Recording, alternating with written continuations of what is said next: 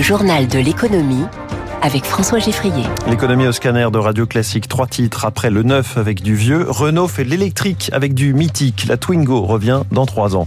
Le gouvernement allemand doit trouver 60 milliards d'euros après un camouflet infligé par la Cour constitutionnelle. Et puis ce sera presque un sport olympique. On verra comment faire face à la cybermenace pendant les JO de Paris l'été prochain. Après la 4L et la Renault 5, c'est la Twingo qui va avoir droit à son restylage électrique. Le modèle sortira en 2026, mais l'attente est très forte car le prix, moins de 20 000 euros, est en soi une vraie performance. Céline Cajoulis, c'est donc le retour d'un modèle Renault qui a marqué les 30 dernières années. La Twingo, née en 1993, est devenue, avec ses phares ronds et son look de grenouille sur roue, l'un des best-sellers de la marque, avec plus de 2 millions et demi d'exemplaires vendus dans la version thermique. Pour la version électrique, Luca De Meo reprend la recette qu'il avait utilisée chez Fiat avec la Fiat 500, puis chez Renault avec la prochaine R5 électrique. Un modèle iconique, restylé et désormais proposé en version électrique avec toujours un argument de poids, un prix accessible. La Twingo électrique sera disponible à l'été 2026, soit un développement en un temps record, et proposée à moins de 20 000 euros hors subvention. Elle rejoindra dans le club des petites citadines électriques la IC3 de Citroën, annoncée il y a quelques semaines. Renault proposera une offre de location à moins de 100 euros par mois pour entrer dans le cadre du leasing social du gouvernement qui vise à donner la possibilité aux ménages les plus modestes de passer à l'électrique. Avec une petite autonomie, la voiture promet aussi une consommation d'électricité réduite pour sa recharge. La Twingo sera fabriquée en Europe, mais pas en France, où le plan de charge des usines est déjà bien rempli.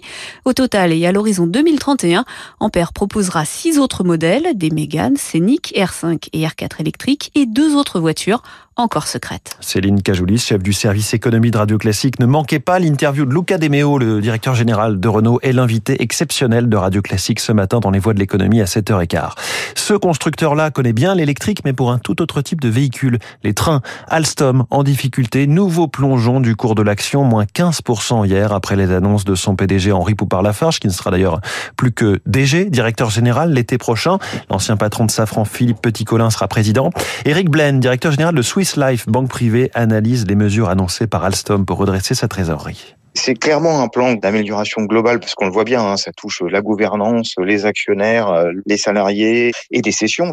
C'est certainement le début de la fin des problèmes d'Alstom. En déficit de cash, il fallait faire remonter de l'argent et là il y a toute une panoplie d'actions qui sont décidées, ce qui est quand même très positif pour la société. Et puis le renforcement aussi de la direction générale, faut pas oublier. Donc on a changé de directeur financier avec quelqu'un de très compétent. On met maintenant un président avec Monsieur Poticolin qui a une très bonne réputation sur le marché.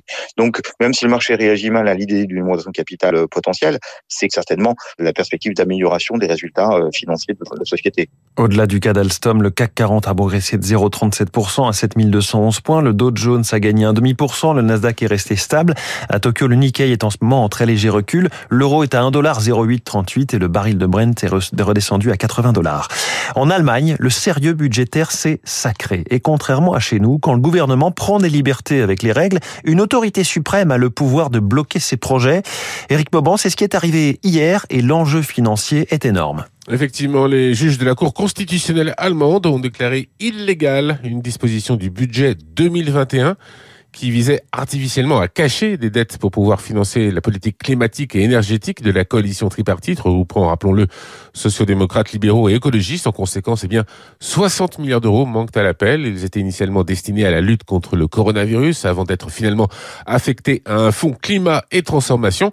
Or, la loi fondamentale allemande en vigueur depuis 2009 stipule que seules des situations d'urgence peuvent être considérées comme des exceptions à des rallonges budgétaires. Les magistrats ont considéré que ce n'était pas le cas de la transition écologique. Éric Mauban en direct. On aurait tort de se moquer des ennuis de l'Allemagne car les taux obligataires français sont toujours 60 points de base au-dessus des Allemands. Et puis il y a le reste. Le taux de chômage, par exemple, 7,4% chez nous au troisième trimestre selon l'INSEE.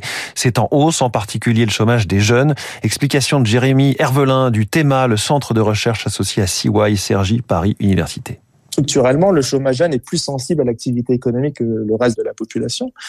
Et si on regarde le tableau de bord de la conjoncture qui est établi par l'INSEE qui offre des indicateurs sur d'autres grandeurs économiques pour la même période, on observe que le climat des affaires dans les secteurs d'activité où les jeunes sont principalement embauchés, donc à savoir le secteur du bâtiment ou dans les services, ben le climat des affaires s'est détérioré.